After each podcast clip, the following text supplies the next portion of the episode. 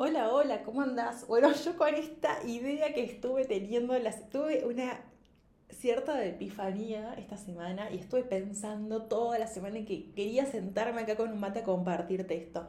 Mi nombre es Flor Carbuto y bienvenida a este episodio de podcast que se llama Querer destruir al deseo, enterrar el deseo, podríamos llamarlo, o también el querosén, como lo vamos a estar hablando en este momento.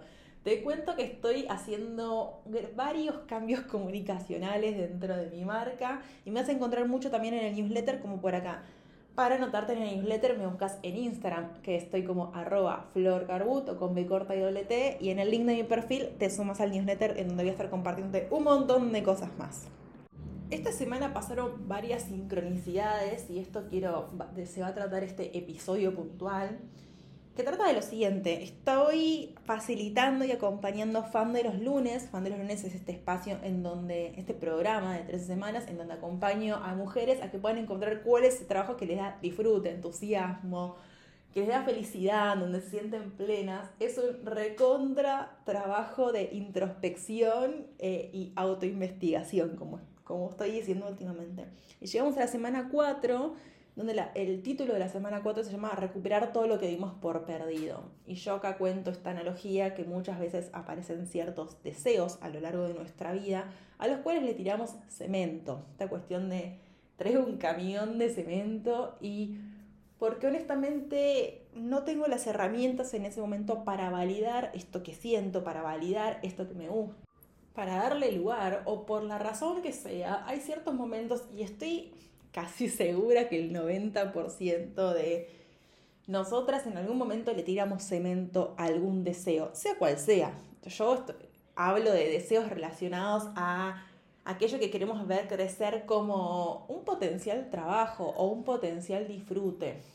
A lo largo de esta semana 4 en de los Lunes les comparto documentales, libros que tratan del tema, preguntas por todos lados, porque aquello que le tiramos cemento no es algo que necesariamente vamos a, entrar en contacto rápidamente, no es como, ay, sí, entonces, wow, eh, ahora me doy cuenta que todas estas cosas que me gustaban las enterré.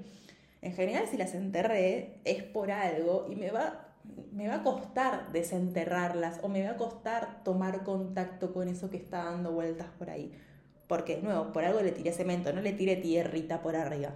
Va a haber disfrutes en nuestra vida que le tiramos un poquito de tierrita para no verlas, pero va a haber disfrutes a los que le tiramos mucho cemento porque son disfrutes que en algún punto nos movilizan mucho y de eso voy a charlar con vos ahora porque me movilizan mucho, porque me generan mucha incomodidad, porque tomar contacto con ese disfrute me va a llevar a quizá tener conversaciones con conmigo misma, con mis padres, con personas cercanas que me van a venir a quizás a cuestionar a esto o me, lo, o me lo tiraron abajo o puede ser un profesor, una profesora, lo que sea. Creo que hay ciertas cuestiones relacionadas al deseo que por convenciones sociales o por lo que sea, enterramos. Y enterramos no con tierrita, sino con cemento. Y la idea del cemento es que no salgan a la superficie rápidamente o que no salgan nunca. Entonces, bueno, esto para contarte que la semana 4 de Fan trata mucho de esto y creo que es una de las semanas más movilizantes en general. La traigo como semana 4 y no como semana 1 porque necesitamos entrar en calor para charlar sobre este tema puntual. Pero ahora vamos a, lo que te quería compartir puntualmente en este episodio de podcast. Hace unas semanas compré las clásicas lucecitas de guirnalda para el jardín, que cuando vi este jardín en el que estoy ahora fue como, quiero estas lucecitas, siempre las quise. Fui, voy a, me las compré y tuve que ir a la ferretería a comprar unas cositas para instalarlas. En esta ferretería había mucha gente adelante, entonces dije, bueno, como no estoy apurada, me voy a quedar acá esperando, mirando. Eh, y adelante mío había un señor que estaba buscando que le dice al chico, che, ¿te vendés querosén? Y dice, sí, sí, vendo. Ay, ¿cómo lo vendés? Se ponen a hablar de cómo lo vendían, que con el bidón, de que na, na, na, na, na. Y le dice, este señor le dice al chico que lo tendía, no, es para, es para matar un árbol. Y yo me quedé como, ¿qué? ¿Querosén para matar un árbol? Ahí se prendió mi bichito de la curiosidad. Y yo acá debo decir que una de, de, las facilidades que tengo, y creo que es una facilidad que no sé, en algún momento aprendí, porque yo antes cuando era más chica no era así, es cuando algo me da mucha curiosidad, voy y pregunto. Así como, no sé, si tenés una campera que me gusta, lo más probable es que me cruce de calle y te diga, che, disculpa, me encanta tu campera, ¿dónde la compraste? Eh, fui y mientras le estaban cargando el querosén a este señor, le pregunté, che, querosén para un árbol, pero ¿qué pasó? No sé, me genera curiosidad y el señor se arrepintió en la charla y me contó, dijo, no, lo que pasa es que yo tengo un árbol que corté eh, porque las raíces de este árbol me, hicieron pelota los caños de la pileta y lo corté y pensé que ya estaba, arreglé toda la pileta y después empecé a ver que el árbol estaba cortado totalmente, empezó a brotar y las raíces siguieron creciendo y me volvieron a hacer pelota los caños de la pileta. Entonces, estuve averiguando y la única manera de matar al árbol es tirarle queroseno arriba. Yo me quedé como, wow, Debo decir que me generaba mucho dolor que quisiera matar ese árbol. Y él dice, y él también, no sé si, si vio mi cara, que dice, no, a mí la verdad que las plantas me encantan, pero esta planta me está destruyendo todo el jardín porque tiene unas raíces gigantes que están rompiendo todo y no encontré manera de matarlo porque yo pensé que si lo cortaba ya estaba y si cortaba los brotes ya estaba, pero las raíces se siguen desarrollando en la profundidad y están creciendo para todos lados se llevó el querosén, le decía suerte con su árbol, después me atendieron a mí, ta, ta, ta, ta, ta, fui a casa, pero esta cuestión se quedó dando vueltas en mi cabeza y me sorprendió porque pensé, esta es la metáfora perfecta para ahondar en esta semana 4 de Fan de los lunes y honestamente me parecía tan wow, quizá vos decís tipo flor, para todo lo que te voy a compartir eh, es malísima, pero para mí fue increíble. Y dije, no solo la quiero compartir en un fan de lunes, sino que la quiero subir a un podcast para que todo el mundo la pueda escuchar. Acá la primera pregunta clásica, y es re difícil, es esto de contestar, es, ¿habremos enterrado algún deseo? Yo siempre digo, y como te conté antes, que si el deseo está bien enterrado, porque es un deseo que nos movilizó bastante, es muy difícil que, que esta, esta pregunta le digamos, sí, re, mira, pasó, tenía, no sé, 15 años y, me encantaba esto, pero lo, enterré. Creo que si aparece una respuesta así, y acá te invito a que, como siempre, pongas pausa, te hagas un vino, te hagas un mate y antes de seguir el episodio te preguntes. Si la respuesta viene muy rápida, está buenísimo porque estás registrando algo y acá te diría, antes de que termine este episodio, levántate, agarra una servilleta y anotalo. Pero puede que lo que esté bien enterrado, justamente está tan bien enterrado que no aparece ni inmediatamente en nuestro registro y en nuestra conciencia y quizá con el correr de los meses tampoco aparece porque justamente lo enterré un montón. Creo también que, que hay veces que enterramos distintos deseos o distintos disfrutes o distintas ideas o distintas expectativas y es como, uy, Flor, me estás tirando una cantidad de cosas. Lo sé, lo sé, lo sé.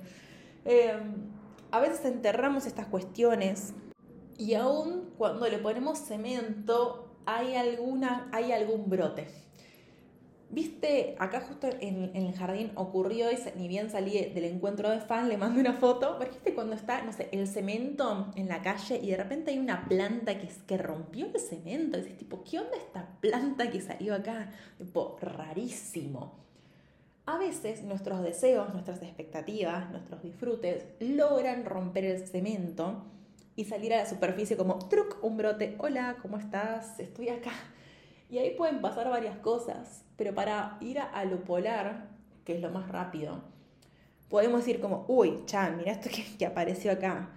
Em, me quedo ahí como mirando, mirando ese disfrute o ese deseo, esas ganas que tenía y quizá me pongo a reflexionar por qué le tiré cemento, además y, lo, y puedo romper un poquito más al cemento para darle más lugar a que esa planta o ese brote crezca. O lo que muchas veces pasa es que volvemos a tirarle cemento porque de nuevo ese brote me moviliza y ver ese brote y ese deseo me lleva a tener de nuevo estas conversaciones incómodas que quizás hace tres años no las quería tener y ahora tampoco las quiero tener porque o no lo quiero tener o no me siento preparada para para habilitar eso o no siento que tenga los recursos emocionales, emocionales por sobre todo creo, eh, para darle lugar.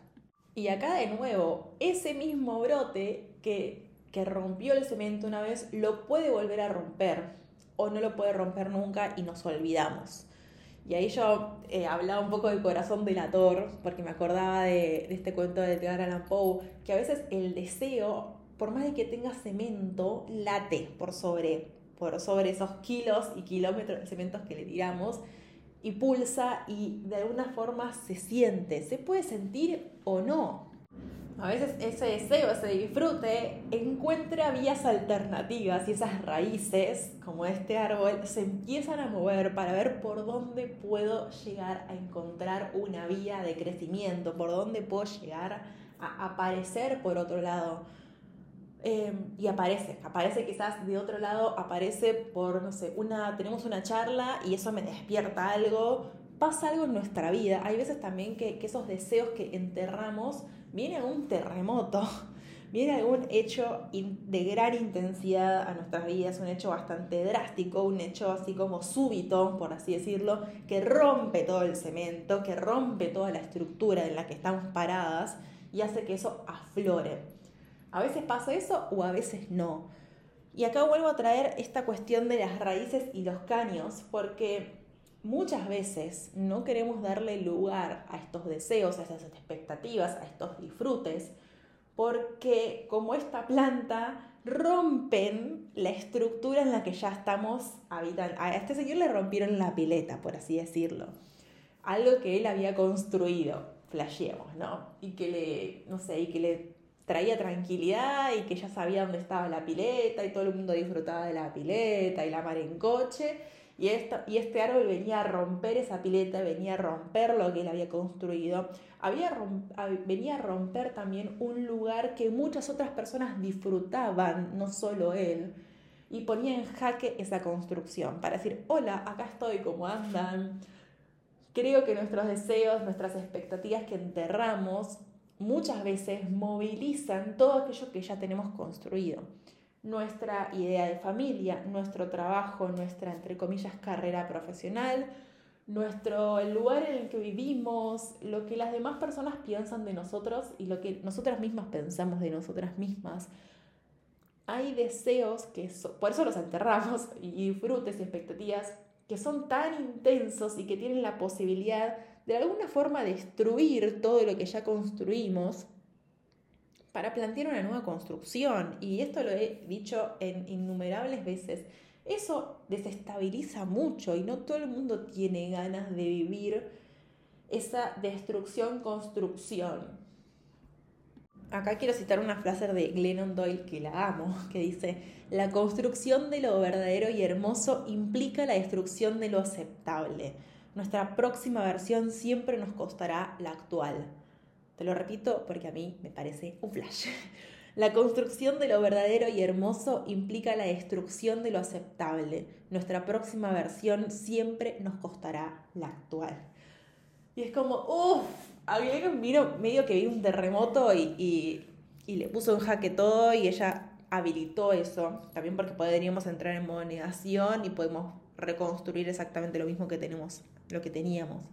Em, pero también pienso que hay distintas maneras de, de desestimar el deseo, las expectativas, el disfrute, lo que queremos. Una opción, como te decía, es tirarle cemento. Tirarle cemento para mí es anularlo. Es como no lo voy a ver acá, no quiero que esto desaparezca de la faz de la tierra. Obviamente que no desaparece porque quedó abajo y esto dijimos que puede rebrotar, puede mover otra cosa, eh, puede, lo que sea pero la fase del cemento tiene que ver con desestimarlo completamente, tratar de hacerlo desaparecer.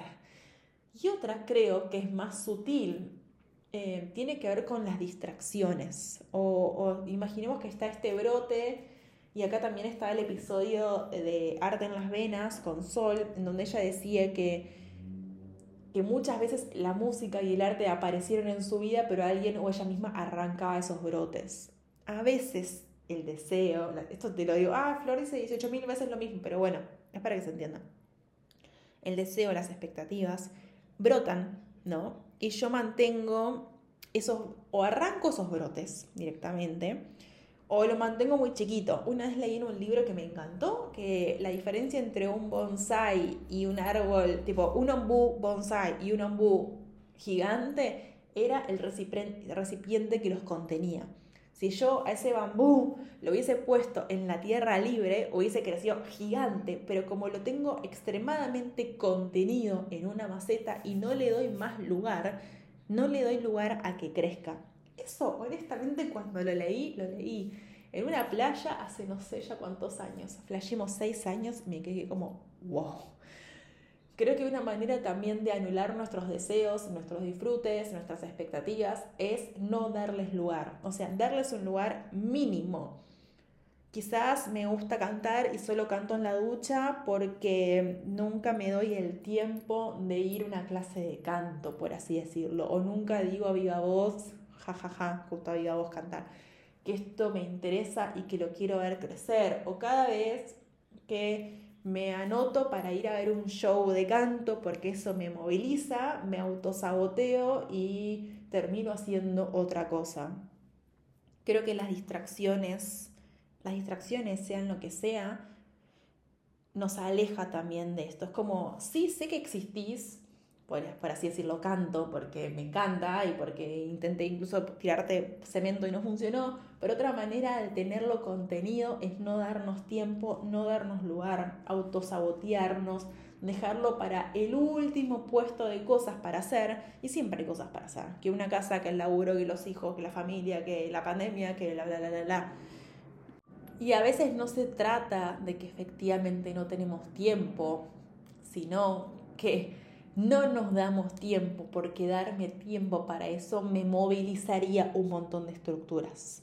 Porque darme tiempo para eso me, llevaría a tomar contacto con estas conversiones incómodas y con decirme, bueno, y Florcita, a ver qué día, qué es lo que querés hacer. Entonces lo trato de minimizar y dejarlo en el lugar más chiquito posible. Bueno, ah, respiramos todos. Em, me parecía que es algo súper interesante para compartirte, porque mucho de, encontrar este trabajo que nos dé disfrute, entusiasmo, que nos haga felices, tiene que ver con remover ciertas cuestiones. Por eso también el programa es de 13 semanas y no de dos encuentros, porque es un camino power, intenso, movilizador y que necesita tiempo y preguntas. Así que bueno, acá me despido, te mando un abrazo grande, contame qué te pareció como siempre y nada, te espero en el newsletter si querés compartir también mi laburo por, no sé, a tu amiga que crees que le puede llegar a venir bien, bienvenido sea. Te mando un abrazo grande y nos vemos en el próximo episodio o en el próximo mail.